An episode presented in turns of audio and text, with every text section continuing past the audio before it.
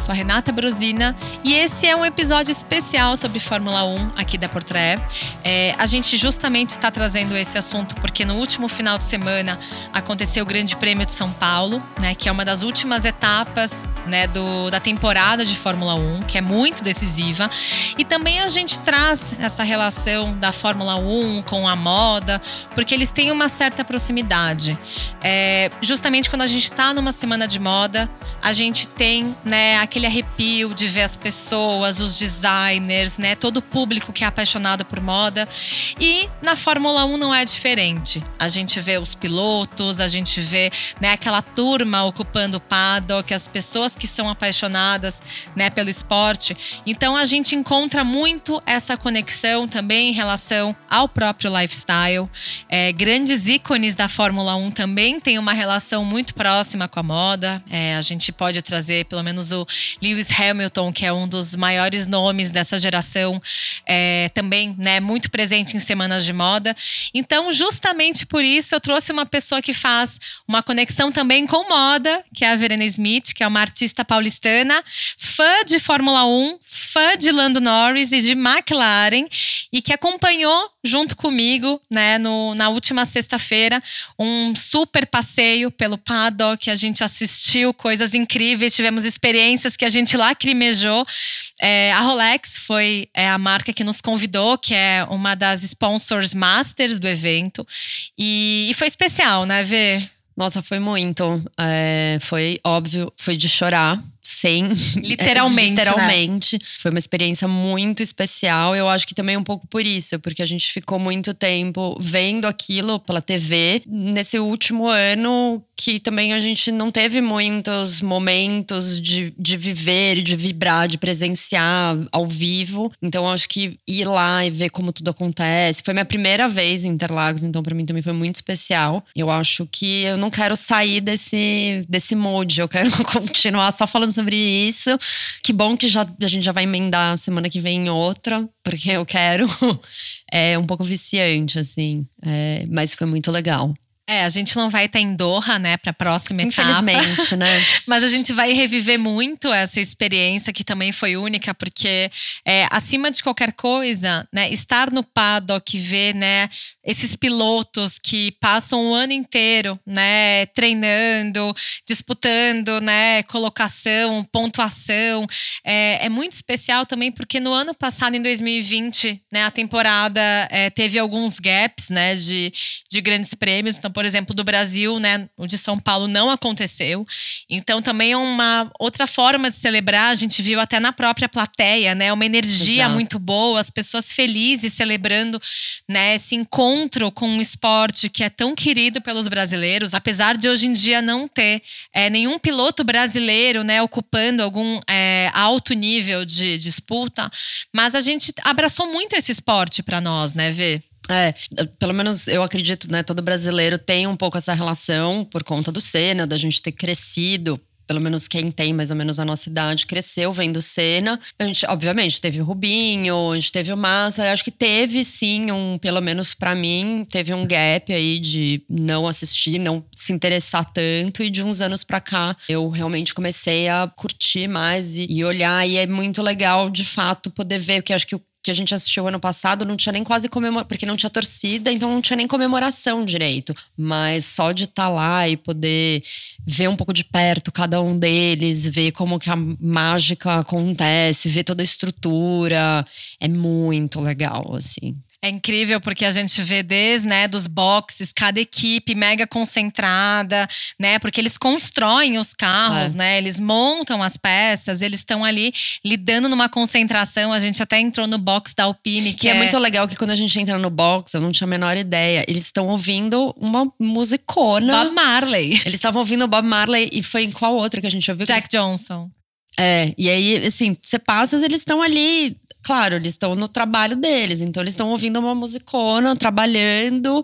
É, não pode tirar foto, porque né, é um processo de segurança, né? De você falar o que, que eles estão fazendo no carro. Mas é muito legal ver que eles estão ali dentro do lugar de trabalho deles, numa uma vibe ali. Eu achava que eles não ouviam nada, eu achava que eles estavam ali só escutando a ferramenta. Tá, tá, tá, tá, tá. É, e se você vai ver também o próprio box é super limpinho, né? Não É. tem uma gota de óleo, de graxa, nada. Nada, São nada. super assim, então Assépticos. é, total. muito cuidadosos e também uma curiosidade, né? É, as equipes, elas mantiveram o número de pessoas trabalhando, né? Então, por conta da Covid, a gente até imaginou que fossem viajar menos pessoas junto. Mas não, eles mantiveram porque cada uma dessas pessoas tem uma importância, tem um olhar para algo que é insubstituível, né? É, a menina da Alpine, ela falou que no ano passado tinha menos, assim, acho que RP, é, redes sociais, uma equipe um pouquinho mais reduzida. E que agora ela estava até super feliz de estar voltando, de estar vivendo aquilo de novo e tal. Porque a vida deles é essa, né? Imagina como que deve ser para um piloto de Fórmula 1 ficar dois meses em casa. É, né? E acho que até uma, questão física, né? Exato, exato. Então, assim, é aquela coisa, a gente muitas vezes acompanha né, as redes sociais dos pilotos, aí um tá correndo, o outro tá jogando tênis, o outro joga futebol. Eles jogaram muito videogame, né? Eles são todos muito gamers. E eles continuaram nesse, nesse lado, até porque acho que para não. Pra, para eles voltarem, eles terem um, um contato entre eles. E acho que é uma forma de treino, né? A gente viu o, o controle, o, é o volante, mas assim, ele, ele parece um. Joystick. Ele parece um controle de, de videogame. É. né? E aí dá pra entender um pouco por que é to- tanto essa nova geração. Eu digo isso pelo Landinho, né? Que eu sou muito fã e eu sei que ele é mega gamer. Mas todos eles são muito do videogame. E dá pra entender, porque assim, o, o, o volante são, sei lá, 50 botões. E tem o botão da água, tem o botão, né, do ar, tem o botão. Tem vários botões. Não é um volante Tem tradicional. o botão do de- rádio. É muita concentração. Claro, o cara tem que estar muito concentrado, tem ali os botões, mas ele tem que estar. ele tá prestando atenção na pista, ele tá prestando aten- atenção no cara, ele tem que dirigir, ele tem que. Mas eu acho Tem que ouvir o rádio, Ele né? tem que ouvir o rádio, mas eu acho que Mas é, é curioso porque também a gente tem que lembrar que os carros em si, eles têm cada uma particularidade também. E tem toda a questão da chuva, então também cada. cada, Pneu. cada, cada país, cada cidade deve ter uma particularidade com relação a tempo, clima. Por exemplo, Interlagos, quinta-feira tava frio, garoando. E ontem tava assim, 40, 48 graus, acho que é a, a temperatura da pista. Então, assim, Exato. são muitas variantes, né? Mas agora falando sobre esse grande prêmio, Vê, o que, que foi a emoção desse final de semana? Também foi uma disputa super acirrada, porque a gente sabe, né? Tudo que aconteceu com o próprio Lewis Hamilton, ele foi penalizado duas vezes. Então imagina que Ele saiu é, em décimo. em ontem. décimo e acabou em primeiro lugar. Ou seja, ele ganhou quantas posições, né? Então foi uma corrida muito emocionante lá. Depois do sprint, que ele acho que falou no rádio alguma coisa assim, isso não acabou. É, ele Né? falou pra mim não acabou. Pra mim ainda não acabou. Isso, Exato. eu acho que do Hamilton é tudo é possível. E eu acho que deu um gás nele, porque eu lembro que na, foi na sexta, né? Depois que eles fizeram o treino livre, que de- e a gente foi lá assistir ó, as entrevistas e a galera começou a gritar, né? É, torcer pra ele, a galera começou a gritar uma coisa assim, olele, olalá, o Hamilton vem aí, o bicho vai pegar. E ele, assim, ele nem sabia exatamente o que, que as pessoas estavam gritando. Mas ele tava Mas sorrindo, ele né? tava emocionado. A mulher, depois até vi o vídeo dessa entrevista sendo feita, e ele tá com os olhos cheios de lágrimas. E a mulher falou assim: Nossa, você tá. Isso te pegou. E eu acho que ele. é, ele já falou várias vezes o quanto ele gosta do Brasil, o quanto ele é, se sente à vontade aqui. E eu acho que ele não estava esperando que os fãs brasileiros dessem tanto amor e carinho. Então eu acho que deu um gás pra ele, ele deu um fôlego. E o show que ele fez ontem, depois que ele ganhou, ele falou que quando ele tava já quase no fim da corrida, ou ele tava ali tentando fazer a batalha ali de ultrapassar o Verstappen, que alguém perguntou pra ele, né, você já tava planejando fazer essa coisa com a bandeira. E ele falou que ele, quando ele tava nesse momento, ele falou: se eu ganhar, eu vou procurar uma bandeira do Brasil e eu vou fazer igual o Senna fazia. E o Senna é um grande. Ídolo dele, né? Porque ele tem, ele tem a minha idade, né? Ele tem a nossa idade. Então, ele cresceu vendo o Senna, né? Diferente desses meninos novos que eu acho que não. Assim, o Gasly ama o Senna, mas acho que não viveu tanto. Não viram, Não né? viram. Acho que tem, obviamente, também tem muito a ver com esse momento que a gente já falou, né? De estar tá podendo vibrar e, e comemorar e tal. Mas acho que esse momento, assim, é, não teve. Tenho certeza, não teve uma pessoa que consegue ver essa cena do Hamilton pegando a bandeira do Brasil e que não se emocionou. Assim. Não, é. Foi e, muito maravilhoso. E o Hamilton, ele tem um ar de humildade muito grande, né? Ele é, é um. É. Ele é, e ele não esquece das origens dele. E assim, a gente sabe que é um esporte que é composto por highs e, e lows, né? A gente tem que falar, né, de vários meninos que, né, muitas vezes o pai é dono da, da própria né, escuderia. Uhum. Então, o próprio Lance Stroll, o pai dele seja né, o dono da Aston Martin, né? Em, próprio em relação também ao Mazepin, que o pai dele é dono da Haas, né? Lá na hora da corrida, né, cada um tá aí junto com o outro. O Hamilton, ele sempre foi de uma família muito mais simples. E é isso que fez ele ser o grande, né? Isso é muito curioso da história dele, né? Que ele pegou uma coisa que era uma falha, mas um, um algo que era específico dele para ele não, não estragar ou não, não fazer mau uso do carro. E acabou se tornando grande trunfo. Também é, é legal a gente ver que é, ao longo da história da Fórmula 1 existiram vários pilotos incríveis. Eu mesma sou muito fã do Schumacher, né? Para mim o Schumacher é um dos maiores, maiores ídolos meus, assim, e, e, eu realmente assim fico muito feliz de ver o Mick Schumacher vindo, né? Herdando esse amor pela corrida. Teve uma vez uma curiosidade que eu tive, eu perguntei pro Sir Jack Stewart, que é um dos embaixadores da Rolex, qual era a diferença dos dos pilotos, né, do comportamento dos pilotos da época dele. Imagina, quando ele corria na década de 50, 60, para hoje. E o próprio Sir Jack Stewart disse, né, que ele vê mais diferença, né, em relação à própria, ao próprio esporte, em relação à segurança, mas que para ele o animal é o mesmo, né? O piloto que está com sangue nos olhos é o mesmo. I think the animal is the same. uh... Very similar people. Really? I think way before my day, people who were interested in a sport that's in speed and colour and glamour and danger, yeah. because that's an, an element. A lot of sports don't have that. Golf doesn't have it. Tennis a little bit. Um, but in motorsport, the penalty is very high when you make a mistake or when there's mechanical failure. So therefore, that's why I think it's rather more special than most other sports. O cara que tá ali querendo vencer, seja né, de famílias né, com grandes condições financeiras ou uma pessoa mais simples, até a gente pode ver outros meninos mais simples. O próprio Vettel, né, a família dele era muito simples. O próprio Esteban Ocon também veio de uma família super simples. Então, ali na hora do vamos ver, não interessa quem tem dinheiro, né? O que interessa é aquela vontade de correr, de vencer. E ninguém fica medindo isso. Não tem aquele lado de comparação, sabe? Então, acho que é um esporte nesse sentido muito justo, né, Vê? Porque é, a gente vê que também eles são muito amigos, independente, né, da equipe, se eles estão na mesma ou não.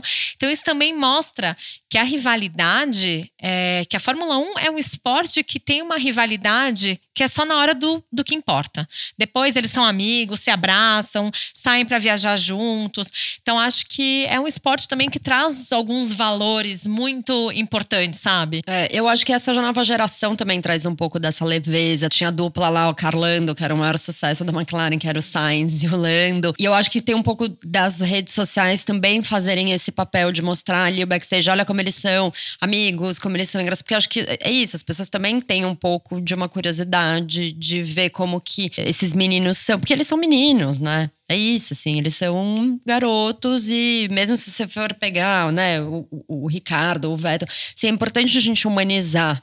Eu acho que é, é um pouco esse lado também legal do esporte. Sim, quando eles estão correndo, eles querem ganhar.